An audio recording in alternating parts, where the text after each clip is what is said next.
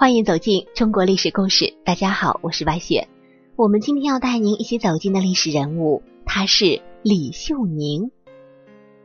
南北朝统一之后，乱世啊依旧没有结束。不久出现了大分裂的情况。这次分裂的时间倒也很短，隋文帝的外甥李渊只用了七年的时间就击败群雄，再次统一天下。能够在这么短的时间内一统天下，主要是因为唐高祖李渊杰出的儿女，次子李世民和三女儿平阳公主。平阳公主的名字叫什么？在历史上啊，并没有记载。中国的史书对待女子的态度，至五代为之一变。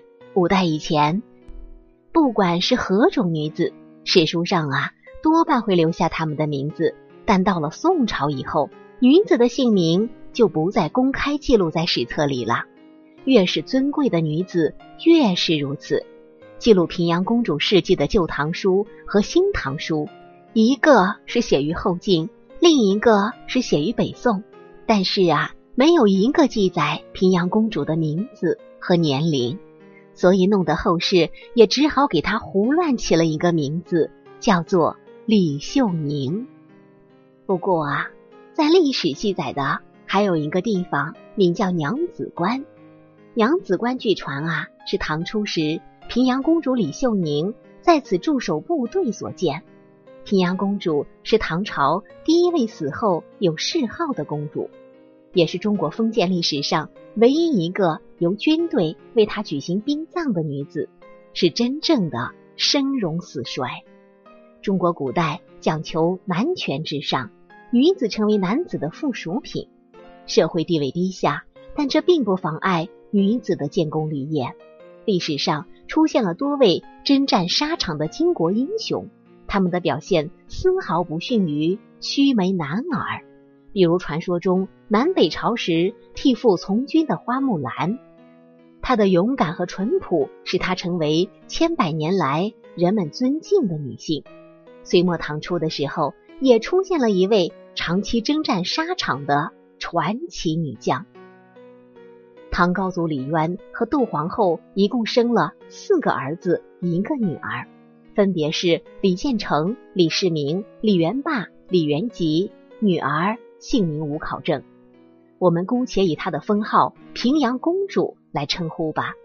一般认为啊。李渊的几个儿子为建立大唐王朝立下汗马功劳，实际上平阳公主的功劳并不亚于那几个兄弟。李渊在唐朝起兵的时候，隋末时李渊出镇太原，平阳公主和她的丈夫柴绍留在长安。得知父亲即将起兵造反，柴绍从小道赶到太原军中，而平阳公主则秘密回到户县，将李家的庄园田产。全部变卖，拉起队伍响应父亲李渊。在短短的三个多月时间里，平阳公主就将四五支起义队伍招纳到自己的麾下，兵力规模达到数万人。平阳公主不仅胆略才识过人，而且治军有方。她的队伍以军纪严明著称，所到之处秋毫无犯，百姓对他们非常的拥护，亲切的称之为娘子军。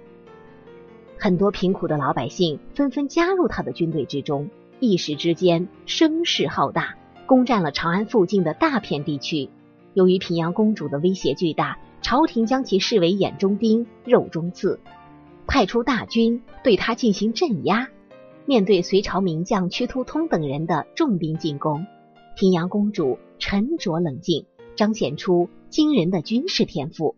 根据战场的形势变化，及时采取应对策略，连续数次挫败敌军，保住了关中这块根据地。李渊的主力部队渡过黄河，进入关中。平阳公主和李世民等人合兵一处，攻下了隋朝的首都长安。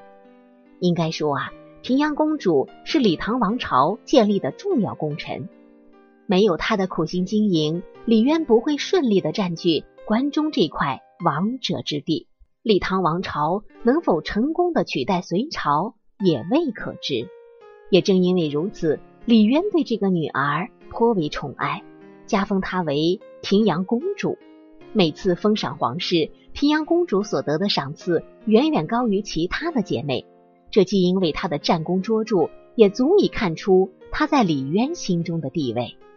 李唐开国之后，各地群雄并不臣服，窦建德、王世充等人仍然是割据一方。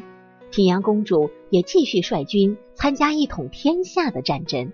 在这个时期，她奉命镇守山西的门户韦泽关，防止河北实力强大的窦建德西进。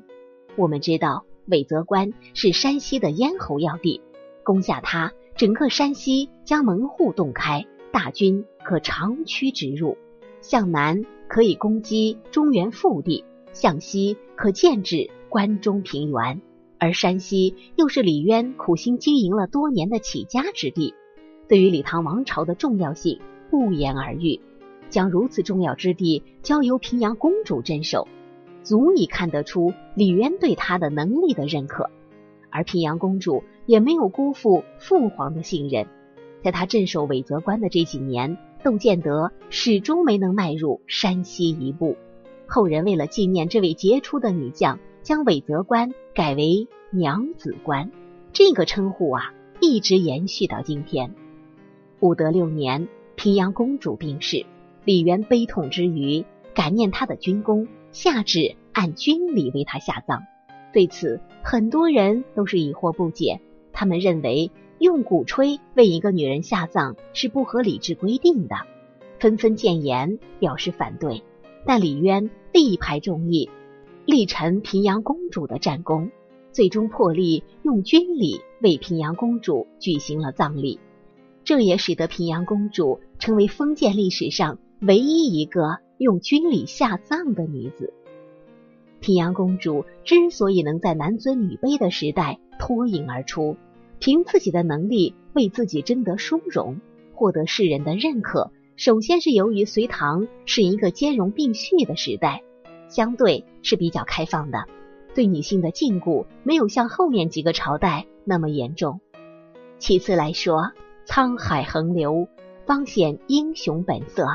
王朝更替期间，形势混乱，为平阳公主这样杰出女性提供了展示才华的广阔舞台。其中最主要的，还得益于平阳公主自身非凡的胆略和过人的能力。是所谓我们的历史终究会记住她。好了，朋友们，本期的故事到这里就结束了，感谢您的收听。喜欢的朋友一样欢迎您点赞转发，也欢迎您评论留言。下期呀，我们将和您走进明朝最厉害的海盗林阿凤的故事。我是白雪，下期再见。